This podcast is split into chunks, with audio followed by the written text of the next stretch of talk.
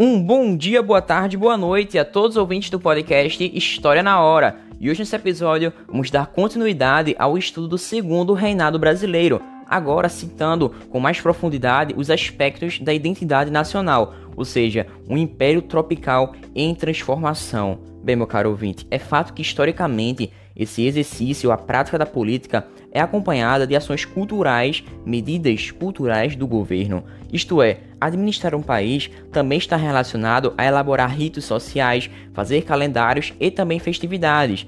Muitas vezes também organizar e também financiar e empreender o trabalhos intelectuais, artistas e cientistas, eles que são capazes de escrever um passado que analisa o tempo presente e orienta as possibilidades futuras. E aí, meu caro ouvinte, você está preparado para mais uma viagem no tempo? E é claro, recitando, ressaltando ainda mais o quanto que Dom Pedro II era considerado o rei das ciências, eu sou as ciências. E é claro, como que tudo isso está presente também no lado negativo brasileiro, nas teorias racistas, na eugenia e no embranquecimento populacional. Bem, meu caro ouvinte, o convite já está feito e vamos já mais uma viagem no tempo em que sairemos do século 21 e iremos ao século 19, esse século de grandes desafios à monarquia brasileira. Bem, Durante o segundo reinado, Dom Pedro II se esforçou de maneira ativa em produzir elaborar ações culturais que pudessem ajudar a construir uma imagem positiva da família real e de seu governo monárquico.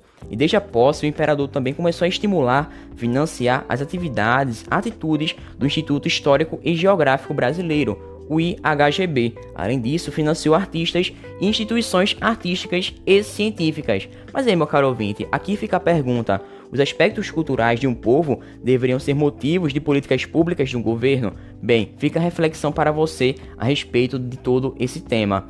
Vale ressaltar também, meu caro ouvinte, que durante a metade do século XIX o Brasil também passou por diversas alterações, transformações e modificações. Por exemplo, o fim do tráfico negreiro trouxe possibilidade a ganhos econômicos em variadas áreas, devido justamente ao deslocamento de capital para as atividades, como por exemplo oficinas, comércios e também ao desenvolvimento, estabelecimento de categorias de profissionais liberais. Bem, o avanço do café da produção da cafeicultura em direção ao oeste paulista fortaleceu, deu mais força, ânimo, gás, vigor a justamente aos setores oligárquicos da região centro-sul. E esta mesma região, o centro-sul, ainda não possuía a mesma importância que os representantes legislativos das regiões norte e nordeste. Além disso, ademais, aconteceu a consolidação da economia cafeeira e ela estimulou ainda mais reformas culturais e urbanas no Rio de Janeiro, que seguiam aquele modelo parisiense da burguesia. Já que, bem, meu caro ouvinte, contextualizando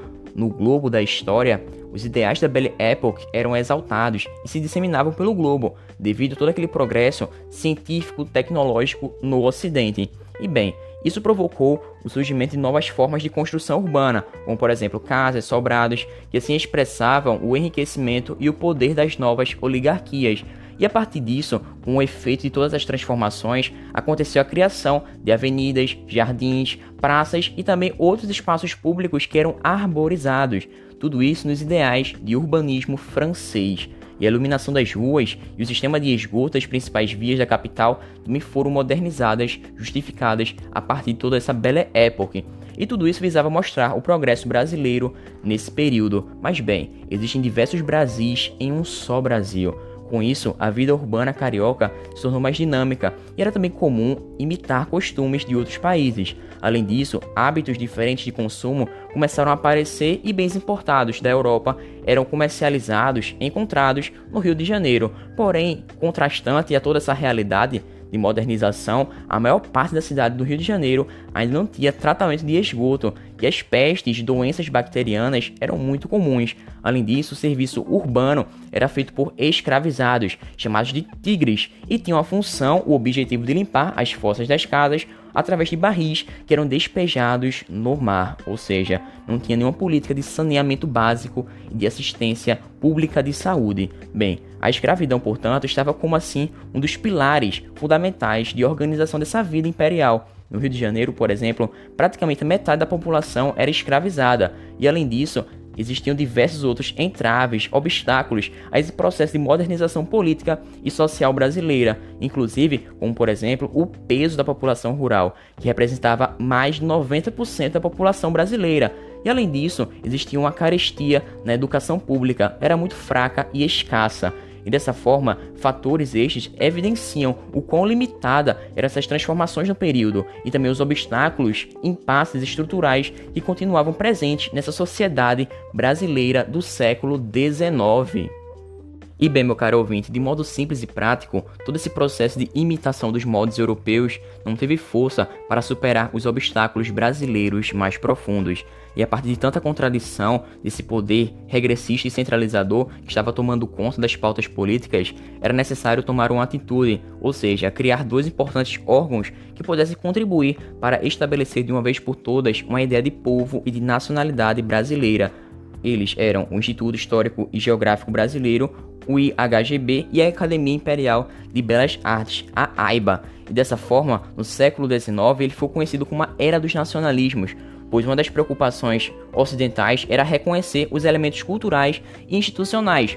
Bem, meu caro ouvinte, você pode ter ficado em dúvida sobre o que é isso, esses elementos culturais e institucionais. Bem, eles se referem aos hábitos, tradições, línguas, códigos de convivência e também os cuidados, que também vão ajudar na construção de uma identidade nacional. E no caso brasileiro, no caso do Piniquim, todo esse processo se inicia durante o primeiro reinado, porém ganhou ainda mais intensidade a partir de Dom Pedro II com o golpe da maioridade e a adoção do chamado parlamentarismo às avessas. E tudo isso fez com que o imperador comandasse toda aquela pauta política e cultural brasileira. Bem, Vale ressaltar que Dom Pedro II era formado de maneira erudita, isso na parte educacional, e dessa forma isso foi um dos impulsos para o processo justamente de valorização da cultura. Bem, dessa forma, Dom Pedro, ao longo de sua vida, manteve o hábito de estudar bastante, preservando assim uma vida intelectual muito regrada, dedicando-se a diversas línguas, a estudá-las mesmo.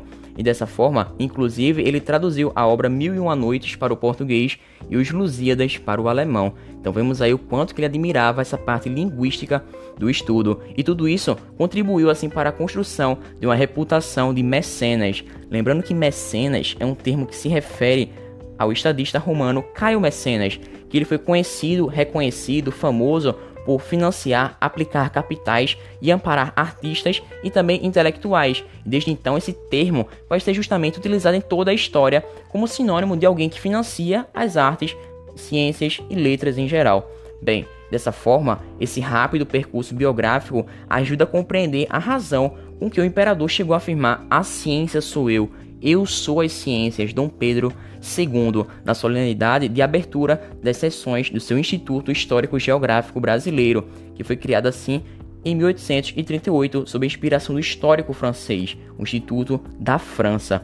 E esse mesmo instituto agora brasileiro foi fundado objetivando juntar, unir esses intelectuais de diversas áreas do conhecimento para produzir uma memória brasileira e da monarquia, ou seja, construir em outras palavras, uma identidade nacional. E dessa forma, o instituto citado se tornou um local de construção de uma aliança, união entre esses intelectuais e o poder político, o que estimulava um significativo e ativo centro de estudos a respeito do país. E durante o segundo reinado, o orçamento da instituição esteve dependente dos recursos do Estado e da atuação pessoal de Dom Pedro II como o seu protetor, já que ele mesmo se auto-intitulava como as ciências. E outra instituição muito importante para todo esse processo, essa construção da modernização brasileira foi a Academia Imperial de Belas Artes, foi fundada em 1826. Entretanto, somente começou a funcionar com regularidade a partir do segundo reinado.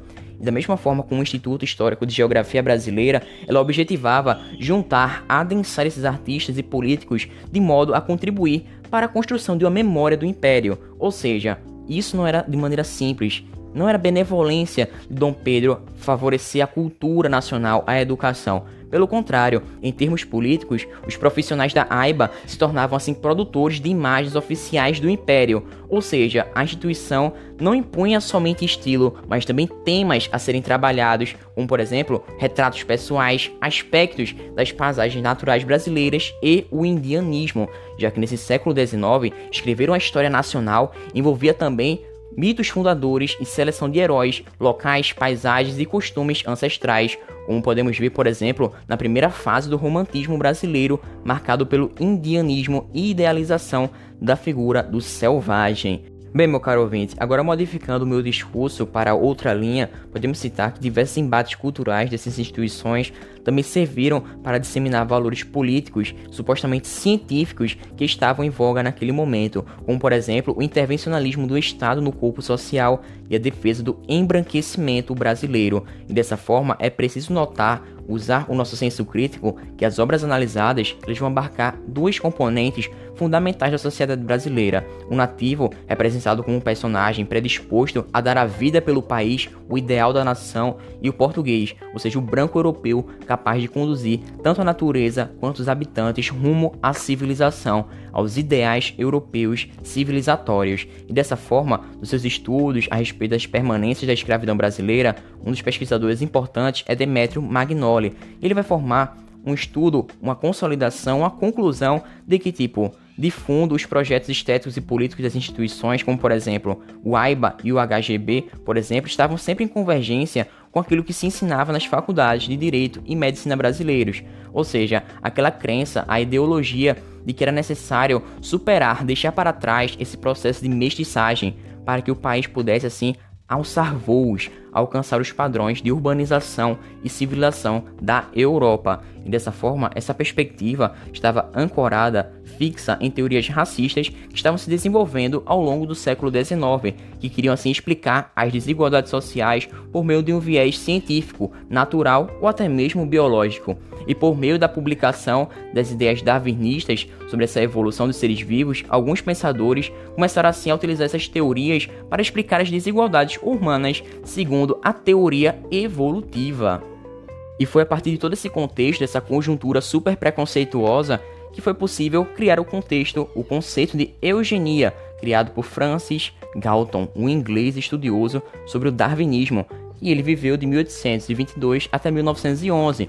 E dessa forma, essa teoria utilizava critérios antropométricos, ou seja, valores biológicos, aspectos morfológicos da pessoa, como sinônimos do seu caráter e função emotiva.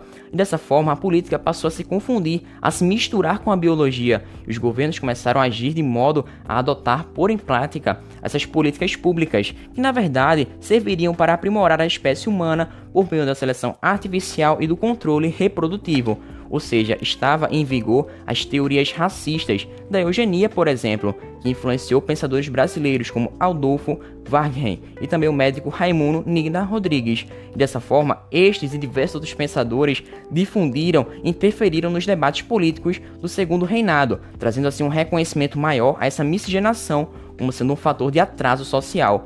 Dessa forma, Adolfo vai traçar uma perspectiva linear cronológica dos grandes eventos e desenvolvimentos para escrever que, segundo ele, seria a história brasileira. E ela seria uma história destinada a justamente narrar, alinhar grandes feitos portugueses sobre o território brasileiro, isso levando em consideração, levando em conta, ressaltando o que era considerado naturalmente entre os três povos. Por exemplo, o indígena era visto como indolente e destinado à salvação. Os africanos mesmo com um braço forte ao trabalho, teriam que ser destinados à escravidão e aos maus tratos, e já os portugueses seriam aqueles responsáveis pelo histórico de progresso na sociedade brasileira. Bem, por outro lado, Nina Rodrigues era considerado um dos pioneiros desses estudos antropológicos brasileiros. Dessa forma, ele se dedicou, voltou-se aos estudos psiquiátricos e na medicina legalista. E dessa forma, ele fez com que houvesse uma sintonia dessas perspectivas racistas em voga na época, e ele partiu assim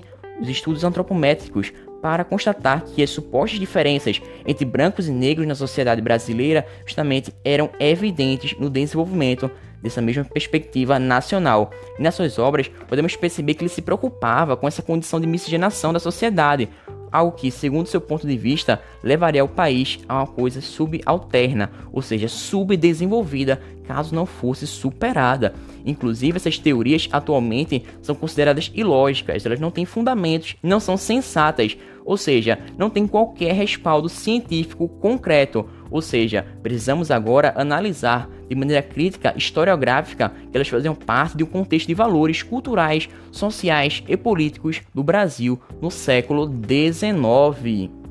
Mas bem, meu caro ouvinte, eu não quero terminar por aqui, já que eu quero citar alguns trechos de obras importantes para realizarmos justamente essa nossa análise. Dentre eles, a primeira será Cores, Marcas e Falas, Sentidos da Mestiçagem no Império Brasileiro. E bem, um dos trechos é este.